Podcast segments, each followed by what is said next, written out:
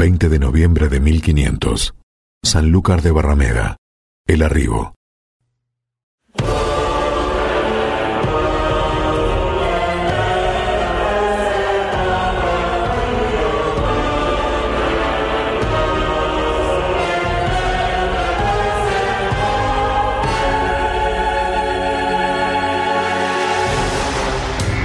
La llegada de Colón a Cádiz preso y encadenado produjo casi una sensación tan viva como su vuelta triunfante, aquel inolvidable 15 de marzo de 1493.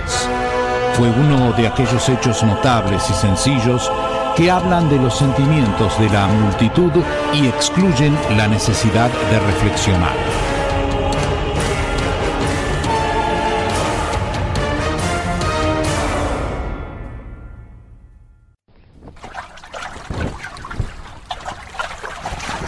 Almirante, hemos llegado. Ha sido para mí una gran satisfacción que fuera mi pasajero. Hubiera querido que fuese de otro modo, pero estoy seguro que la Providencia volverá a fijar el rumbo para que las naves de nuestros destinos se encuentren nuevamente. Mi joven capitán Andrés Martín, puse mi vida y la de mis hermanos en sus manos como en las del capitán Alonso de Vallejo. Y aunque no lo crean, he aprendido mucho de ustedes. Gracias por esto y por la canción esa canción que me hizo reflexionar todo este viaje. Pero antes de despedirme quiero pedirle un favor. ¿Podría llevar una carta a doña Juana de la Torre, dama de la corte, muy favorecida por doña Isabel? Mucho se lo agradeceré. Almirante, allí están sus hermanos. En el muelle está la guardia que solicitó Bobadilla.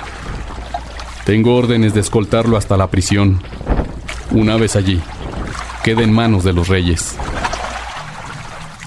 No se angustie, capitán. Cumpla con sus órdenes y recuerde que aún está a tiempo. Es joven. Aprenda de esta situación para no terminar como yo.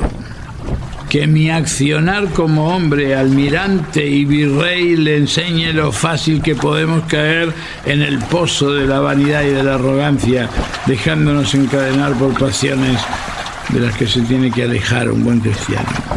Que ninguna situación, por más loable que sea, le haga desviar el rumbo que ha fijado en su vida. Y si eso pasara, trate de no hacer daño a las personas. Vamos, lléveme a la fortaleza.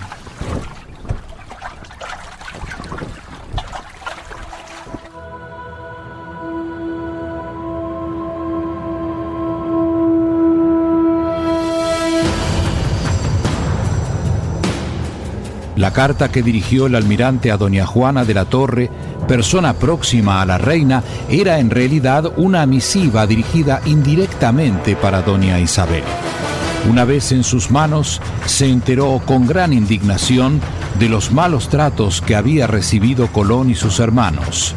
El rey también se sintió totalmente sorprendido y disgustado por habérsele interpretado mal sus órdenes.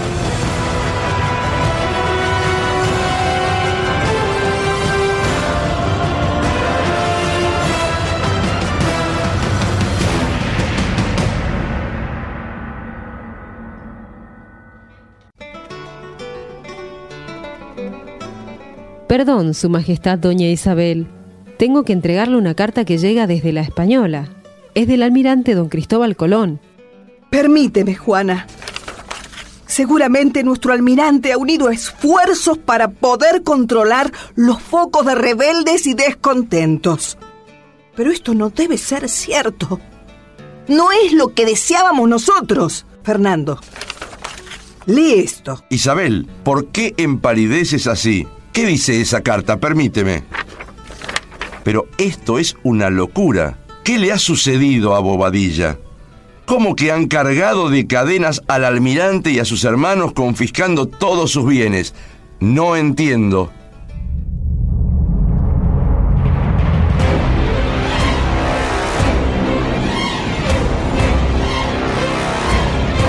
Esta carta llegó antes que el protocolo de los procedimientos formados por Bobadilla. Este documento dio a los soberanos españoles la primera noticia del trato que había recibido el almirante. contenía una descripción de los últimos acontecimientos ocurridos en la isla y de las injurias de que fue víctima. Especificar su contenido sería repetir sucesos ya referidos.